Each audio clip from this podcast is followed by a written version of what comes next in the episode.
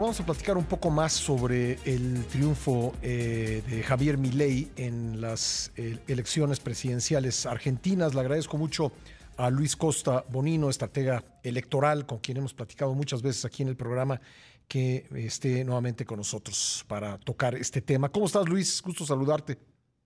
¿Qué tal, Pascal? Es un gusto para mí estar contigo otra vez.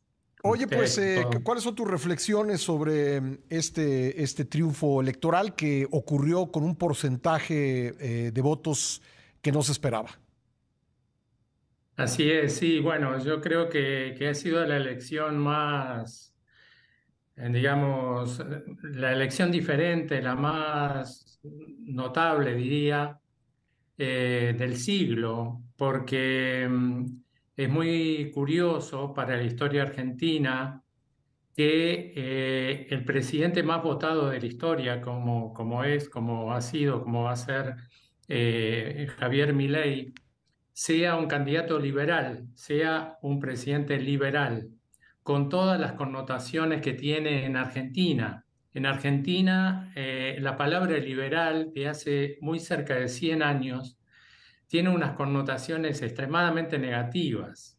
Eh, digamos, de ahí que en Argentina no, no se use la, la, forma neoliberal que usualmente lo usa la izquierda para descalificar a, los liberales, eh, simplemente porque ya la palabra liberal descalifica a, dentro de la historia argentina a cualquier candidato y entonces es doblemente fuerte de que el, de que el presidente más votado de la historia sea un liberal. Interesante. Desde hace más o menos 90 años que primero los presidentes autoritarios a partir de, de 1930 y, 30 y después eh, Juan Domingo Perón, eh, usó la palabra liberal para definir, eh, digamos, liberal solamente en lo económico, eh, pero eh, gobiernos autoritarios y elitistas. Entonces, lo que llamaba peronismo eh, oligárquicos. Entonces, yo diría que esa imagen de, de Javier Milei liberal, incluso creo que va muy bien con el, el hecho de que la palabra liberal ya de partida sea una especie de insulto político en Argentina, que en algún sentido explica también su posición desafiante, disruptiva y también insultante hacia la casta política, como le ha, como le ha llamado eh, Javier Milei. Entonces, una primera aproximación es que es un hecho extremadamente disruptivo que corta la, la historia política argentina en las, en, en las ideas centrales de lo que es la tradición política y la vida política argentina, ¿no? E, es un sería un poco como hacer una campaña en México y en otros países eh, diciendo soy de derecha, algo que a lo mejor en otros, en otros lugares del mundo, quizá, quizá Francia, quizá otros, se puede decir, pero que en, en América Latina es, eh, pues tiene una connotación negativa. En general, o bueno, en México, eh, sin duda, sí. No, no se puede. Liberal diría que tiene una connotación peor todavía en Argentina que lo que puede ser eh, derecha, ¿no? En, aún cuando se tiene un sentido peyorativo en muchos países de América Latina hablar de derecha. Es decir, que realmente ha sido un, un hecho muy, muy, muy importante que tiene, por supuesto, un trasfondo eh, político muy fuerte. Eh, yo he estado muy cerca, yo soy amigo de toda mi vida, no de toda mi vida, pero de hace muchos años, de Patricia Bullrich, que fue candidata presidencial. Eh, somos muy cercanos. Y yo le dije, obviamente, lo primero que habíamos pensado que fuera estratega de ella.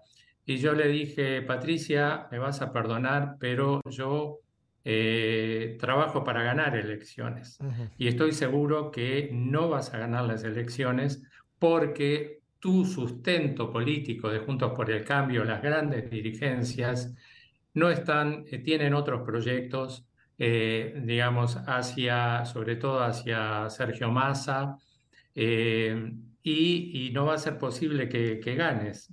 Entonces, yo le dije claramente, pero siempre igual a distancia, siempre tengo un apoyo cotidiano a través de WhatsApp y también en la, en la campaña esta, cuando se apoyó a mi ley, eh, le decía yo mismo, ¿no? que estaba haciendo una mucho mejor campaña para, para ley que para ella. Yo creo que fue un poco que ella no tenía, eh, no estaba estimulada para hacer la campaña en la primera vuelta porque sus sustentos políticos fundamentales de Juntos por el Cambio, que era el presidente de la Unión Cívica Radical, Gerardo Morales, con quien yo trabajé mucho y conozco muy de cerca, y también Mauricio Macri, tenían otros proyectos que no eran ella como presidente.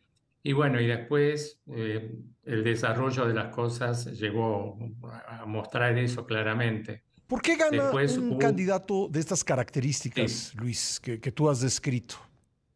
Sí, ¿cómo? Perdón. ¿Por qué gana un candidato de estas características, como tú has descrito?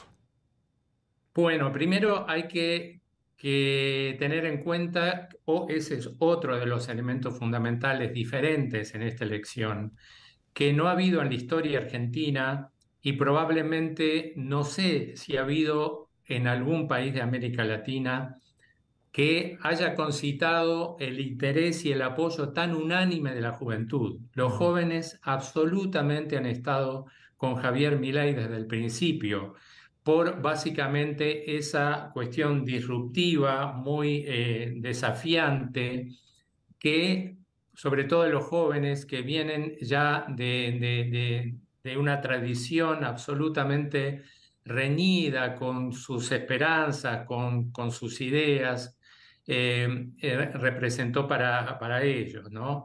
Entonces, el punto, digamos, de que sea un candidato extremadamente popular entre los jóvenes fue un punto de partida.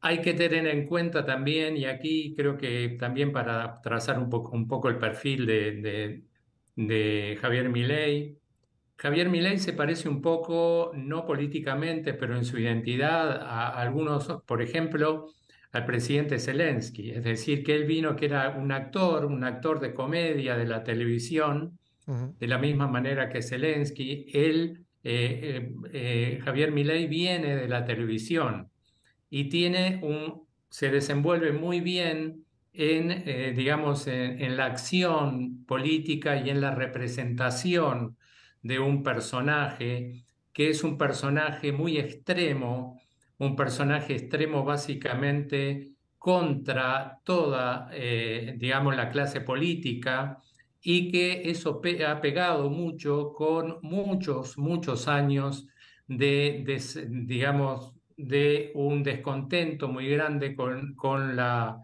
eh, sociedad política argentina, con, con, con la élite política, y que eh, de algún, en algún sentido recogió esa idea que viene desde hace muchos años, es un poco como una especie de eslogan nihilista de que se vayan todos y en algún sentido él interpretó esa idea muy eh, recurrente en la vida política argentina del que se vayan todos. Y eh, yo creo que él es una persona, digamos, tiene un personaje que para, esos, para ese contexto argentino es muy atractivo. Eh, esa, el estilo ese de, de las malas palabras de insultar permanentemente tiene un poco el sentido de lo que decía hace un momento, que ya el hecho de presentarse como liberal es en algún sentido insultar a la sociedad política argentina o, eh, digamos, a la élite política argentina. Entonces, ha habido un, absolutamente, digamos, es una figura disruptiva, que el personaje un poco de comedia que él llevó a una campaña y llevó a ganar esa elección, no es exactamente, sin duda, el, eh, digamos, el Javier Milei persona y el Javier Milei, sin duda, presidente. Es decir, él no es realmente así como lo vemos. Él, es distinto a como lo vemos. Así es. Él, eh, digamos, para decirlo de una manera muy eh, pedestre, cotidiana, no es, no es tan loco como parece. Y él, en sus momentos, él puede estar totalmente calmo y ser absolutamente racional. Es verdad que hay terrenos que él no domina, el, el debate, el, último debate, él claramente lo perdió en términos clásicos, es decir, en argumentación política fue muy superior eh, Sergio Massa, pero él en algún sentido también, dada su prédica antipolítica, no le resultó tan, tan duro eh, perder ese debate porque en algún sentido él estaba siempre en algún sentido jugando como el antipolítico. Entonces, en algún sentido, perder una, un debate en términos políticos y partidarios y argumentales con un político clásico no le resultó una pérdida. Mm. En general. Entiendo. de eh, todas maneras, hay una. Sí, perdón. Me, queda, me quedan solo tres minutos y no quiero dejar de preguntarte esto. ¿Hay ah, lecciones para, para otros países de lo sucedido en, en la elección eh, en Argentina y en concreto para México que tú conoces muy bien? Bueno, hay, hay, hay eh, lecciones importantísimas que es que primero, la democracia hay que revalorizarla como un sistema de, eh, digamos, de verificación de apoyo popular. Todo el mundo habla, hay, eh, yo diría que hay un gran campeonato del mundo de, de popularidad de presidentes, hay muchos presidentes que dicen ser los más populares del mundo. Eh, y la realidad es que también el peronismo eh, era imbatible en, en, Argentina y una eh, idea fundamental es que la democracia es la única verificadora de apoyo popular, que las encuestas no lo son y que no se puede nadie dejar correr, digamos, con la idea de que su adversario es imbatible porque las encuestas así lo dicen y que hay siempre un espacio eh, posible donde ubicar una campaña eh, totalmente disruptiva, contraria a, un, a, un, eh, a, un, partido o a una situación política hegemónica y que puede darse vuelta muy rápidamente porque en realidad ya estamos mm, de alguna manera muy acostumbrados, o tal vez demasiado acostumbrados, a sorprendernos enormemente por eh, ciertos triunfos políticos, ¿no? Eh, como siempre me gusta esa frase que, que, la aprendí hace años en México, es que en política no hay sorpresas, sino sorprendidos. Y yo creo que eso es muy importante en el caso de Argentina, y también es algo que en México y en muchos países lo deben tener siempre en cuenta. Pues muy interesante, eh, Luis, y, dado que estamos entrando el día de hoy a la etapa formal de las eh, precampañas, eh, pues me gustaría invitarte, siempre estás invitado, lo sabes, pero ojalá podamos conversar a lo largo de los próximos meses, dada tu experiencia y tu conocimiento de temas eh, electorales y también de México, que podamos eh, platicar contigo y nos des tu punto de vista de cómo se desarrollan las cosas. Por supuesto, será un gran gusto para mí. Gracias, Luis, te mando un abrazo. Un abrazo, Pascal. Un abrazo fuerte. Gracias, Luis Costa Bonino, estratega electoral uruguayo.